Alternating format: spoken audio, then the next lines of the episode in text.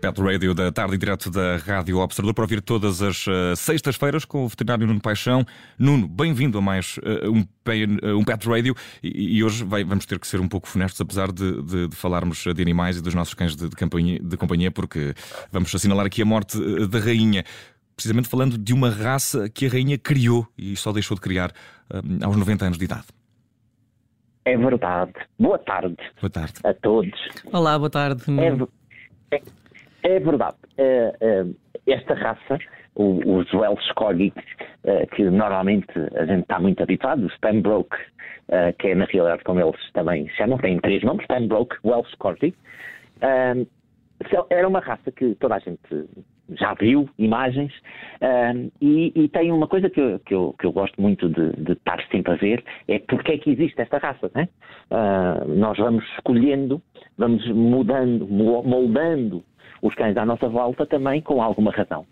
E, uh, fascinantemente, uh, estes corgis, eles eram um, cães pastores, cães que eram utilizados para orientar, conduzir ovelhas, mas, fascinem, também gado, portanto estamos a falar de, de, de, de bovinos, e também cavalos. Uh, e, e, e, isto revela muito da sua personalidade, da sua uhum. forma de ser. Uh, Mas não deixa de ser um pouco estranho que, que, sendo tão pequeno, não consiga uh, exercer também domínio sobre animais tão grandes. É verdade. É, Há alguma é explicação para isso?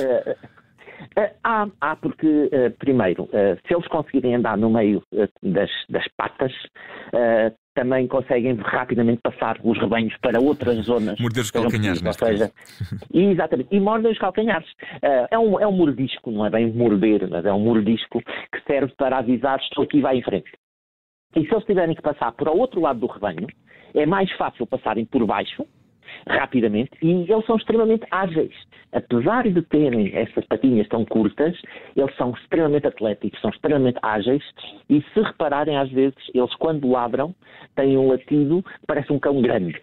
Uh, e, e, não um cão pequenino para aquele tamanho. Até a maior parte das pessoas ficam surpreendidas quando ouvem a primeira vez esse, esse latido. É, e, é, e, e, diz, diz, Nuno, diz. Não, e a rainha, a rainha tinha uma coisa, a rainha uh, viveu um século, uh, portanto, uh, acompanhou, a rainha tem umas fortes raízes rurais, umas fortes raízes na casa, na, na, arte equestre, um, e, e, apesar de tudo, apesar da evolução neste século, na maneira como nós olhamos para os animais e da forma como, ela sempre esteve com os animais ao lado dela. Não, não duvido, não duvido minimamente uh, de que realmente ela uh, se preocupava com os animais à volta. Há um conhecido treinador de cavalos português que trabalhou para a rainha e, e que, uh, que teve nas suas, nas suas cavalariças durante muitos anos.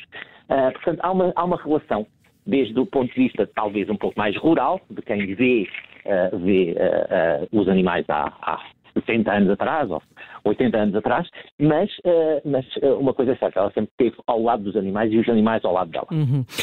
Este, este não, não pensando que, fosse, que fossem animais para tratar do rebanho, um, qual é a característica ou quais são as características uh, do animal propriamente dito enquanto um animal de companhia? Bem, são excelentes animais de companhia, são calmos, Uh, apesar de precisarem de algum exercício, adaptam-se bem a qualquer, a qualquer caso. Um, como é óbvio, não precisam de muito espaço momentâneo, mas isto uh, é, é, uma ressalva sempre que eu dou, que por mais pequeno que seja o animal, ele precisa de exercício, ele precisa de atenção, ele precisa de, de ter uh, interação com, com, com, as pessoas e com, com, os seus responsáveis e com a sua família.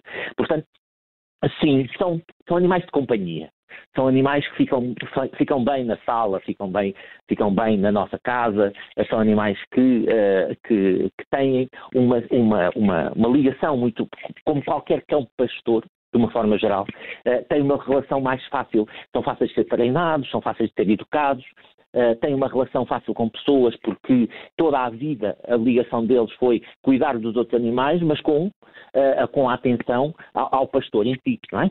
Portanto, isto já ajuda.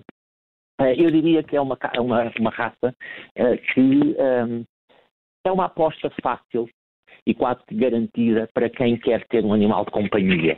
Uh, além de que são bonitos, são simpáticos, uh, têm, inspiram, inspiram carinho uh, da nossa parte, não é? Quando se olha para eles, dá vontade de fazer festas, tem um pelo, um pelo que, que é fofinho, mas não se engane, eles são bem, bem, bem musculados uh, quando fazem exercício e são bem ativos. São um cão grande, não, não é tanto como o Jack Russell Terrier, que a gente já falou várias vezes, que é um cão gigante fechado no corpo de um cão pequeno, mas eu aqui também diria que é um cão grande que está num, num corpo pequeno. Welsh uh, Corgi uh, Pembroke, creio que é o, uh, o nome completo da, é verdade. Da, da, e tem raça. quatro cores podem ter quatro cores, quatro pelagens diferentes. Hum. Nuno Paixão, já olhámos que, que, não nos falta informação sobre, sobre os cães da rainha, já que também não nos falta uh, informação sobre o que está a acontecer uh, em Inglaterra, um dia que é, que é, que é de luto uh, geral, nem por isso deixámos também de fazer este Pet Radio com atenção precisamente para a raça de cães que a rainha só deixou de criar aos 90 anos e fica também o dado. O primeiro chamava-se Susan e apareceu muito cedo na vida da rainha. Nuno Paixão, um grande abraço, até à próxima sexta.